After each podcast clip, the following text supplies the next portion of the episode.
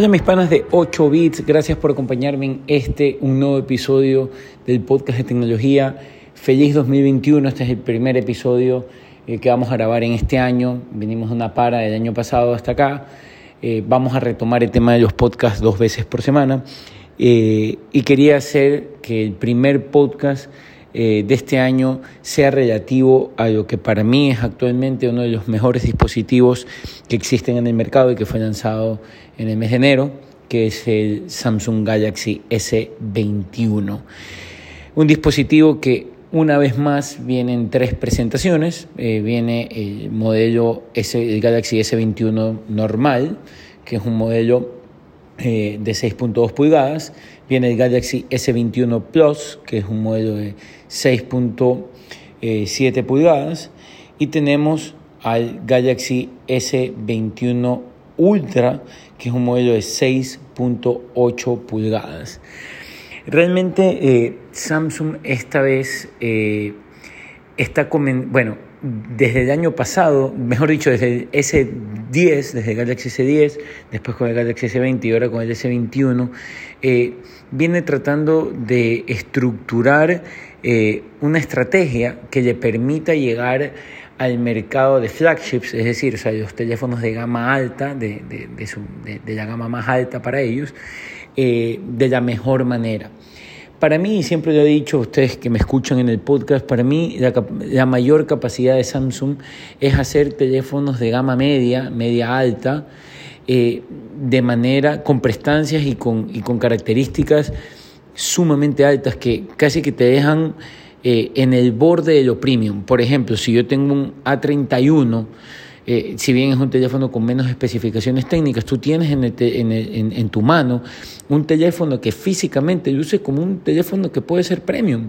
Ni se diga un A51, un A71. O sea, son teléfonos que realmente tú los ves y, y, los sientes y se perciben como premium. Claro, tienen ciertos specs. Eh, menores a lo que es la gama S, que es la gama alta, pero en, fin, son, son, son productos de, muy alta calidad. Hablando netamente del modelo S, el modelo S eh, arranca con el S hace dos años, con el, S, con el Galaxy S10, en dos tamaños, después pasa cuando sale la serie S20, eh, ya lo ponen en tres tamaños, lanzando el Ultra, y ahora lo han vuelto a hacer.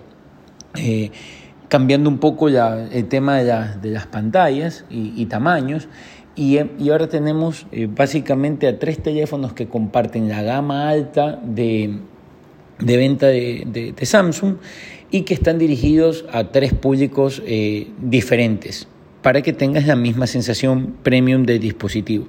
Una de las cosas que me ha llamado la atención, aún no lo he podido probar físicamente, eh, Esperemos que Samsung nos deje tener el dispositivo lo antes posible para poderlo palpar.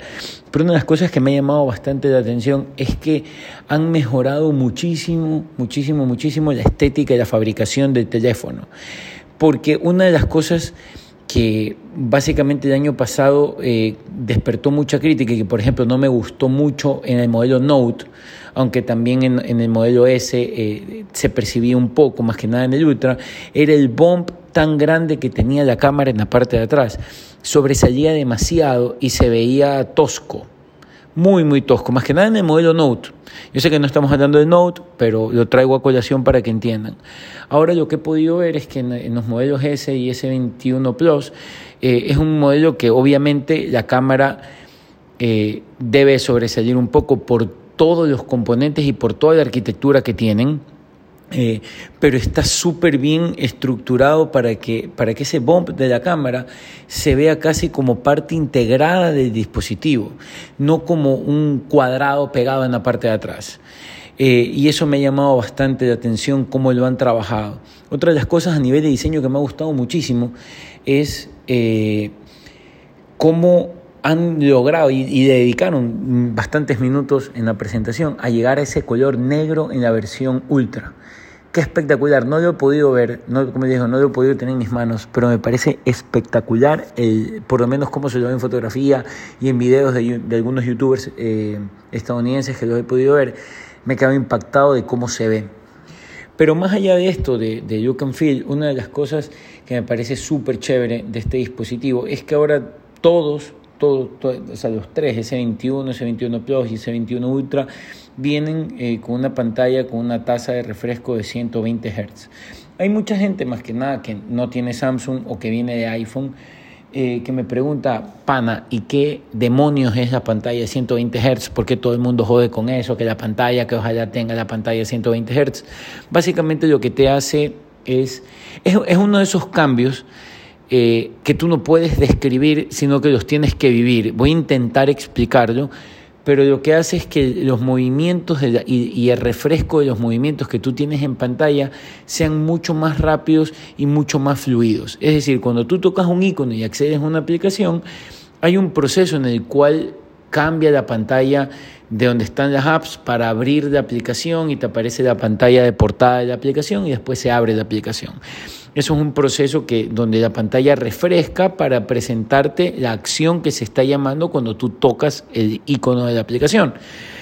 Como tiene una pantalla que tiene un refresco mucho más rápido, entonces el movimiento se ve mucho más fluido y, y hace que tu experiencia manejando el teléfono sea mucho más gratificante.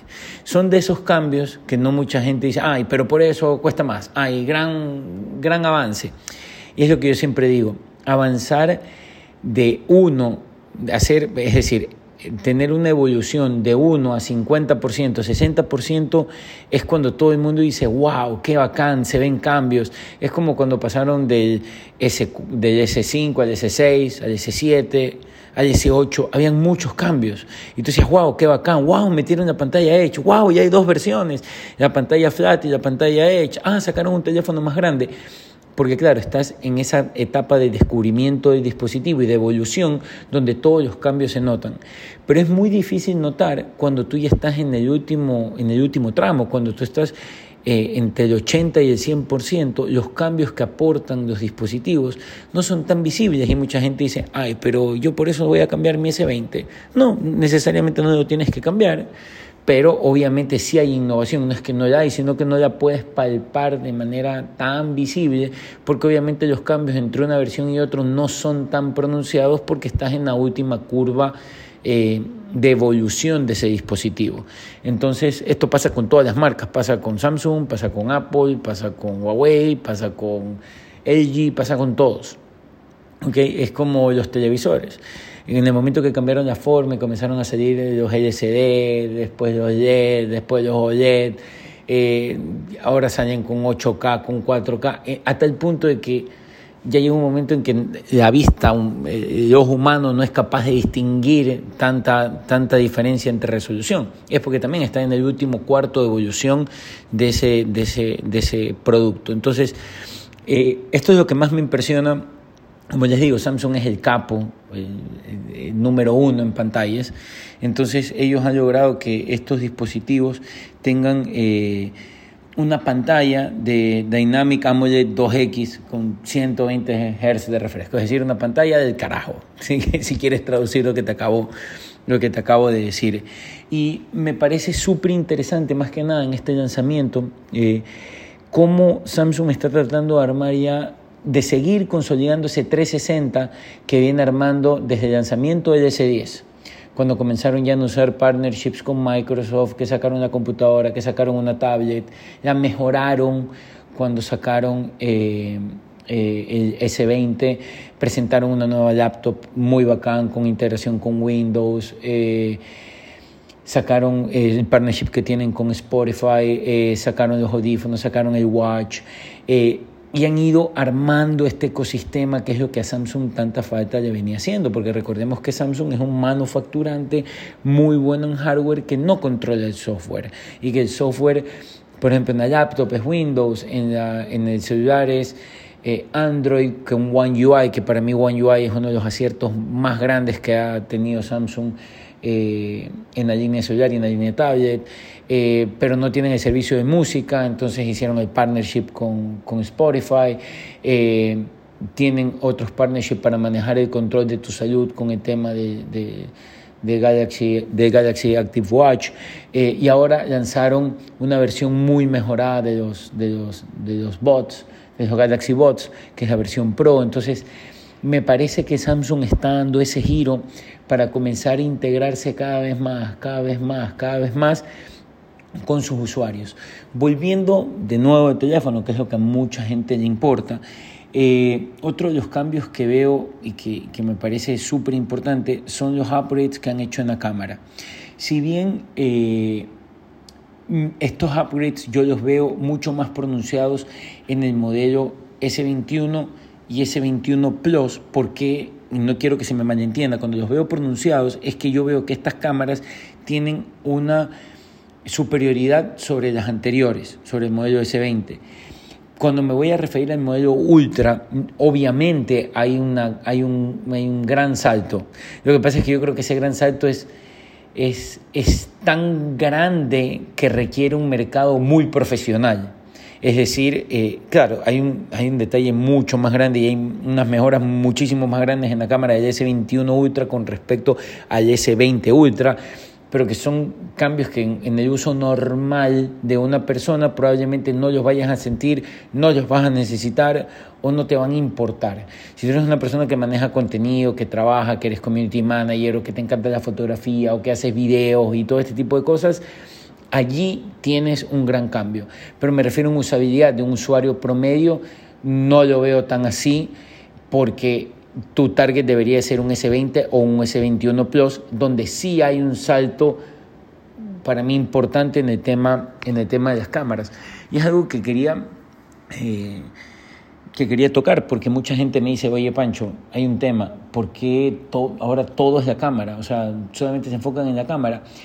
Bueno, y esto yo he comentado en algunos episodios. Eh, según un reporte de Nielsen, que es del 2019, no, no he podido leer eh, uno actualizado. No, yo intenté buscarlo el año pasado y nunca lo encontré. Me imagino que por pandemia a lo mejor eh, no lo hicieron o a lo mejor están por sacar uno ahora en 2021. pero el factor de decisión en un 42% de las personas que compran o cambian un celular es por cámara. O sea, es decir, te dicen, ¿tú por qué vas a comprar, cambiar el teléfono? Ah, es que este teléfono tiene una cámara mucho más bacán. No les importa el procesador, no les importa la pantalla, les importa la cámara. 42% de una masa que, o sea, de, la masa que busca renovar un teléfono, que te diga que la cámara es, su principal, es el principal asset por el cual ellos quieren cambiarse, es bastantísimo. Entonces las marcas han puesto todo su esfuerzo en eso, aparte de que estamos comenzando a ver y estamos comenzando a ser parte de la era del cine, eh, del cine digital, por llamarlo de alguna manera, porque hoy en día cualquier persona quiere grabar un video de su familia, cualquier persona quiere tomar una foto y compartirla en sus grupos familiares o en sus grupos de amigos, etc. Entonces se nota que hay un, hay un nicho y y, hay un mercado que está comenzando a crecer. No son cineastas, no son personas que trabajan profesionalmente, sino que son gente joven que a lo mejor quiere hacer un video, quiere editar, que quiere tener esas herramientas que antes era impensado tener, ahora las puedes tener en un teléfono y Samsung ha volcado muchas mejoras más que nada en el video, en estabilidad eh, y en todo lo que requiere generar esto del nuevo cine digital que está en manos de la gente. Hay mucha gente creando contenido para redes sociales que lo único que tiene es un soporte, un, gimbal eh, y, su, y su celular. Entonces es un mercado muy importante del cual las marcas están atacando. Entonces esas son las primeras impresiones a priori del de S21. Eh, hablarles también un poco de los precios.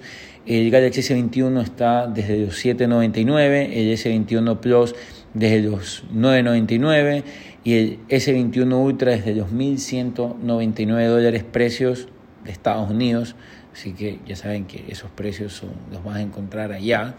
Eh, localmente eh, va a depender de retail, va, va a depender también de, de la telefónica donde tengas tu línea y, los planes que te permitan financiar el teléfono. De allí eh, los colores del S21 y S21 Plus, Plus están en gris, violeta, blanco, rosado y negro. Eh, y el S21 Ultra, el negro y el plateado. Estoy suma, suma, sumamente emocionado por ver el S21 Ultra color negro. Y detalle, cierto que me estaba olvidando, yo en algunos episodios atrás venía diciendo de que este, cuando yo tuve el S20, el S20 Ultra, yo dije, hoy en día ya no hay diferencia entre que yo tenga una serie S Ultra y el Note. La única diferencia sería la pluma y yo soy un usuario de Galaxy Note, me encanta el Note, mí es el mejor teléfono Android que hay por el lapicito, por el S Pen. Hoy en día la versión Ultra del S21 soporta S Pen, es decir, no viene con el S Pen y no viene con el huequito para meter el S Pen. Venden un forro aparte que te permite incorporar el S Pen al forro para que lo tengas y lo guardes y si tienes un S Pen o lo compras, lo puedes usar con el S21 Ultra. Premonición que venía desde hace un año atrás, no sé si lo harán este año, pero yo creía que para el 2022 van a matar la serie Note. Porque hoy en día entre el S21 y no sé lo que vayan a sacar del Note 21, por llamarlo de alguna manera, no creo que vaya a existir diferencias. No creo. Creo que, creo que la serie Ultra va a ser la reemplazante del Note. Yo vengo diciendo desde hace un año atrás, hoy con todo lo que lanzaron, lo confirmo. O sea, estoy, estoy metido con esa teoría de que la, serie Note va a, dejar de existir. Así que bueno amigos, espero les haya gustado el episodio de hoy. Vamos, como les dije, a retomar el tema de los podcasts. Espero les haya gustado el capítulo de hoy. Por favor, déjenme sus comentarios en mi cuenta de Instagram y de Twitter, eh, arroba Pancho Limongi. Y también me pueden hacer llegar sus comentarios a mi correo francisco.limongi.gmail.com. Que tengan un excelente día. Bye.